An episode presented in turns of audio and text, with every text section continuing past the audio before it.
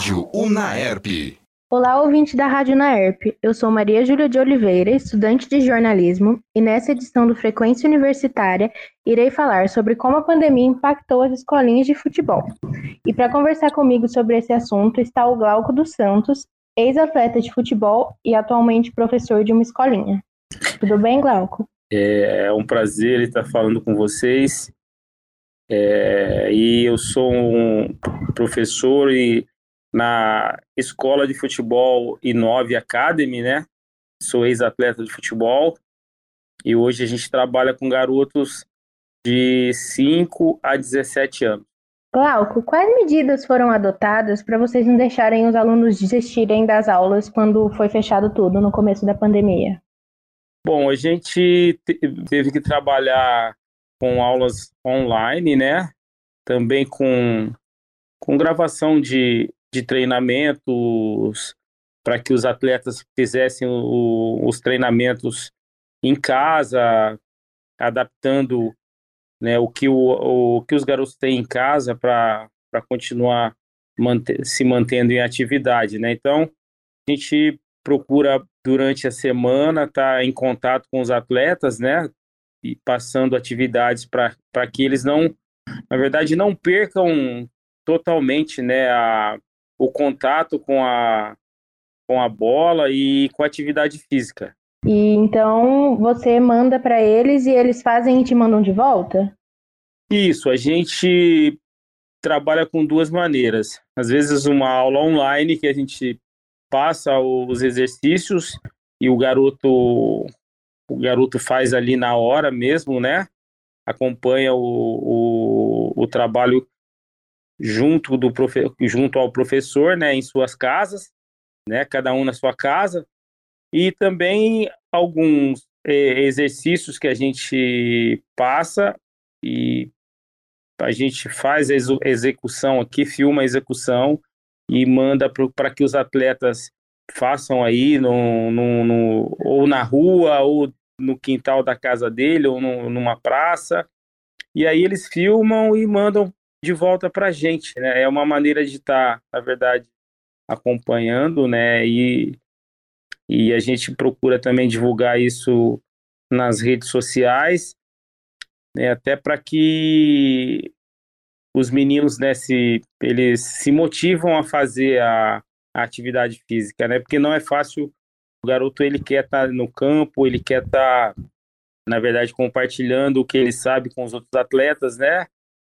Em atividades coletivas, né? Mas nesse momento a gente está impedido de trabalhar por conta da, da pandemia, então a gente tem que, na verdade, usar a criatividade para que o atleta se, se mantenha motivado.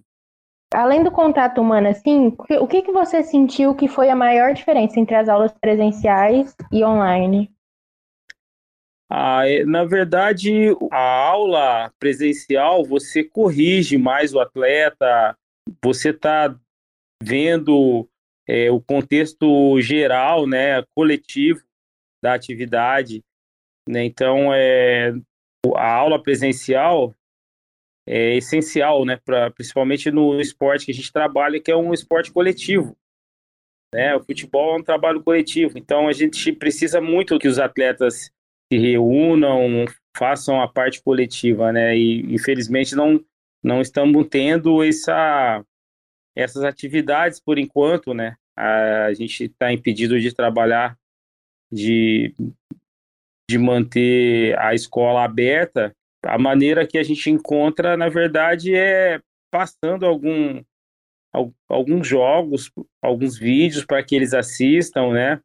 É, fazendo algumas perguntas sobre algumas partidas aí, alguns jogos importantes que a gente que a gente vê aí e, e a gente procura mantê-los, na verdade, não 100%, né, mas uma faixa de 50% a 60% da, da parte física trabalhando online, né? Porque você perde muito trabalhando trabalhando da maneira que a gente está trabalhando, né? Com vídeos, essas coisas.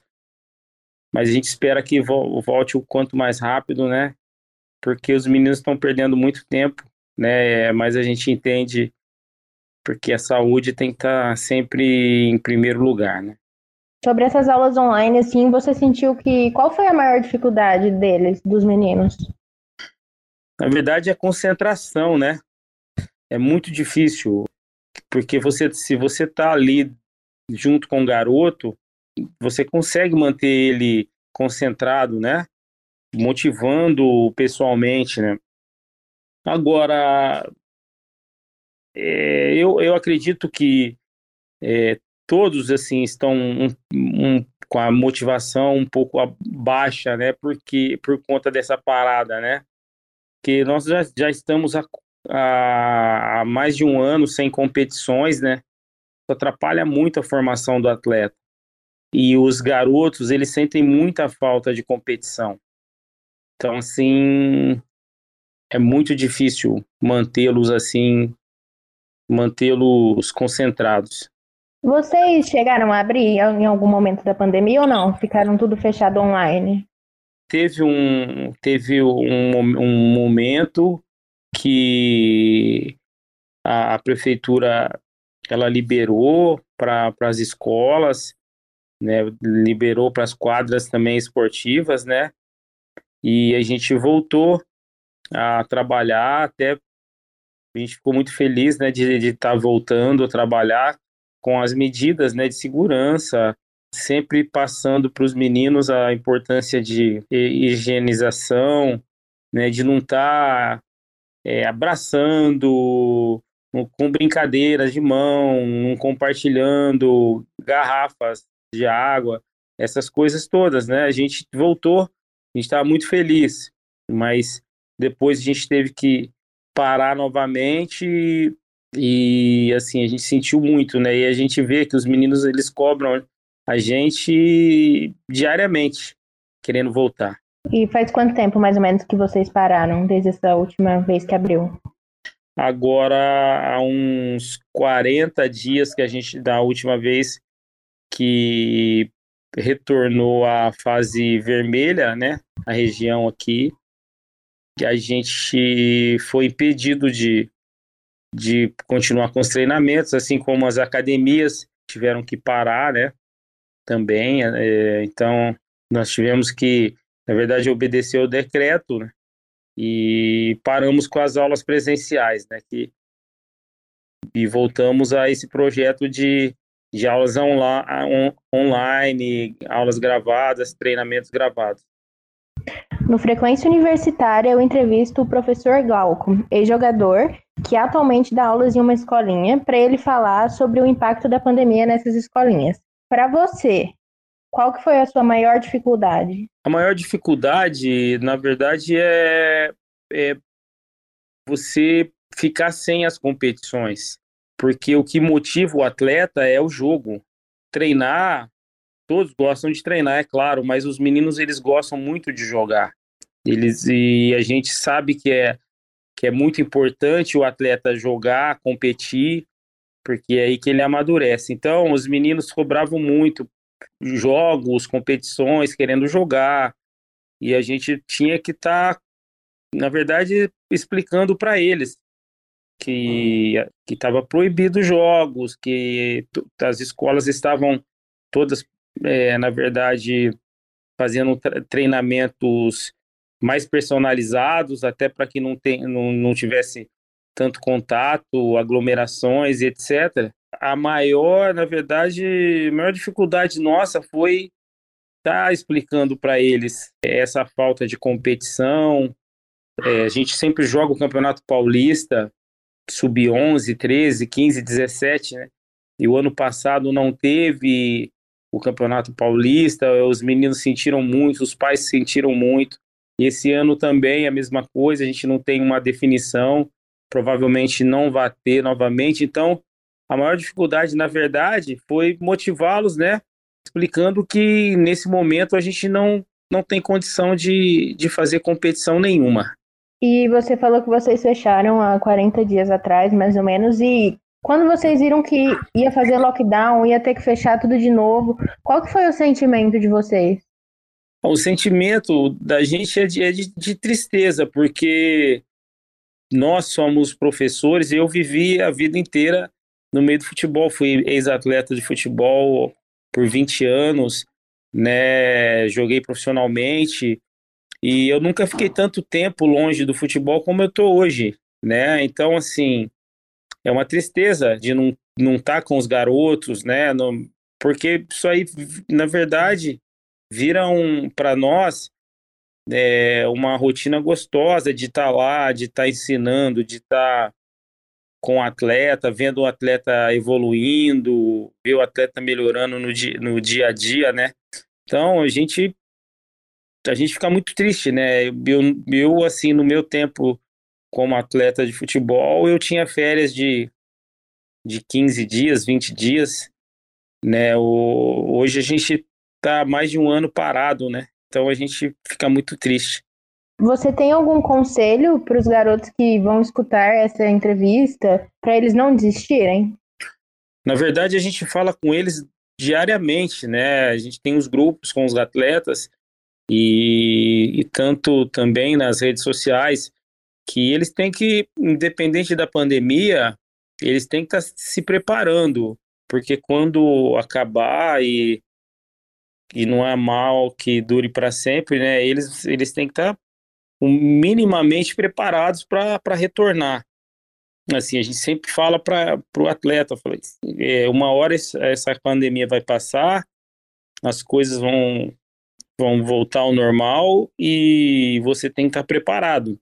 Se você quer é, se tornar um atleta profissional, ou se você quer jogar profissionalmente, é, você tem que estar se preparando, mesmo sem ter um, uma perspectiva de volta, bem, é, porque o atleta ele não pode esperar a oportunidade chegar, ele tem que estar preparado para quando essa oportunidade chegar.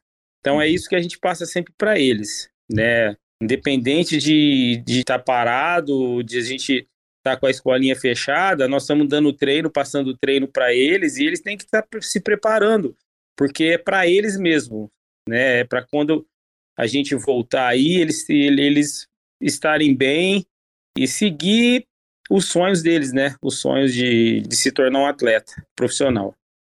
É, realmente, porque a gente sabe que o mundo do futebol ele é muito difícil, né? Você tem que ser muito disciplinado, independente faça chuva ou faça sol, né? É, é o que a gente sempre conversa com eles a respeito disso. É o atleta ele não ele não pode parar ele tá de férias, ele tem que estar tá treinando, tendo, saindo para correr um pouquinho, ir na academia. Não pode se descuidar nunca. O atleta de alto nível é assim. Então é isso que a gente passa para eles, porque a gente sabe que é muito difícil, né? O menino ficar sem competir tudo, mas é, é, é passando essas essas dicas para eles, assim a gente mantém é, a maioria a gente mantém o menino ali te mandando material. A gente fica muito feliz com esses atletas que a gente sabe que todo treino que você manda ele fazer, ele tá mandando vídeo para você. Então, a gente sabe e a gente conversa sobre isso. Porque a gente sempre fala, falou, ó, quem quer tá lá trabalhando, tá fazendo. Tem alguns que que eles não fazem porque não querem fazer. E, mas lá na frente a gente vai ver o que se preparou, o que tem foco, vencer, né? E o, esses que não querem nada vão ficar para trás. Você sentiu que muitos, por causa da pandemia, deixaram de ter a disciplina um pouco de lado e meio que desistiram ou não? Você sentiu que eles ficaram mais, sei lá, estimulados? É, alguns pais falam falam com a gente, mandam mensagem, ó, oh, meu filho está desanimado, ó, ah, não quer, só quer saber de celular, e a gente chama atenção e, justamente nesse sentido de ajudar o pai, a família, né? Porque o pai, o pai quer que o menino se torne um atleta profissional, às vezes ele paga a escolinha e o menino tem que fazer a parte dele, né? Então a gente a gente a gente vê que tem alguns meninos mesmo que são Assim, na verdade, eles são um pouco mais preguiçosos que os outros, têm menos foco que os outros, né? né não são todos que, que, que são na verdade, focados, né? Mas a gente vai mostrando exemplos, né? De quem, quem é focado vai chegar e, e quem leva as coisas na brincadeira vai ficando para trás. Glauco, muito obrigada pela sua presença. É, muito obrigada por tudo que você falou aqui. Você falou uma coisa muito importante, que é que vocês sempre orientam os atletas, né, quando voltou, que tem que se cuidar, que tem que usar álcool em gel, que não pode dividir as coisas com os outros. Então, muito obrigada mesmo por esse papo. Eu agradeço pelo convite. Quando precisar, a gente está à disposição. Esse foi o Frequência Universitária. Obrigado pela audiência. E continue agora com a programação da Rádio Unaerp. Você acompanhou mais uma transmissão da Rádio Unaerp. Audiovisual Andrei Violante. Assistência Akira Saito. Coordenação Gil Santiago.